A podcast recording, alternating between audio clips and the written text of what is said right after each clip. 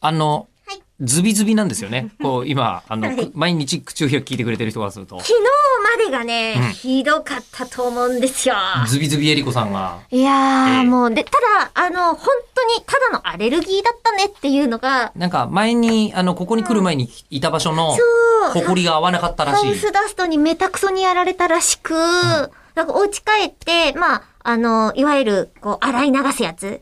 鼻とかにこう、ピシャーって入れて、リアク的なやつねってなって、うん。そんな拷問みたいえ、な。ほんとすごいんですよ。はいあの、鼻うがいをするときって声出さないと逆に危険なので、あこうやってあ。鼻に自分でピューってやりながら、えーって言ってると、そう地獄の釜が開いたみたいな、うはいーって音音ががするんだ。出てくるんですよ。えーで、それを松村邦弘さんは、すっごいピロピロピロピロって言いながら、そうそうそう。すげえ久しぶりに言ったパロパロだ、鼻うがいの時は。あれはでも飲んでるよね。飲んでる。あの、パロパロ鼻うがいってやってました。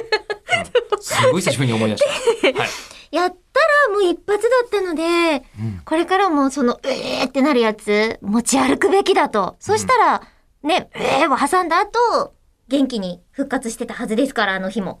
あのーご心配おかけしました。いえ、全然、あの、復活というか、まあ、そういう時はありますよっていうのは全然構わないんですけど、ただ、その対策は問題がないですか、あの、今後、あの、エイコさんズビズビだなと思ったら、あの、洗面所に行って、うんっていう音が聞こえてくると、はい、すっきりしましたって出てくるんですよね。キープアウトっていうやつを日本放送のとこ立ててもらって、うん。もうエリコさん魔物説出るよ、多分。そんなことやってると。あいつ何してんだろう。よくわかんないでもね、あの、そんなにね、こう、あの、あまりにもズビズビになるということは、一応、エリコさん、これ呪いではないか説ってったんですよ。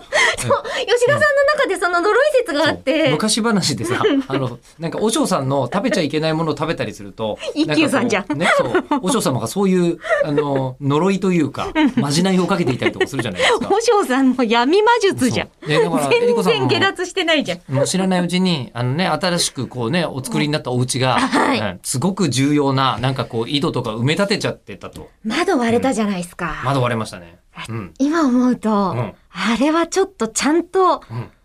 こう考えておかなきゃいけなかったんだと。はあで、知らないうちにう、んその、こう、エイコさんは鼻うがいで治ったと思ってるけどもうん、なんか知らないけれども、やたらと日本酒ビタビタにこぼして、あの、歩いたら、知らないうちにお清めが済んでいたとか、うんそういうことなのかもしれないなと思って。確かに塩をね、ぶちまけちゃったんですよ、台所に。いそれだよ。きっと。今もう除霊が済まれまして。ええやー、鼻うがいだと思ってたけど、そっちか。そっちなんじゃないですかね。ねどうでしょう。えちなみにこれあの、ポッドキャストだからいいですけど、はい放送でこういうこと言ったら、ほぼほぼ風雪のルフですからね。そうですねえ。ポッドキャストのみでえお楽しみください。はい。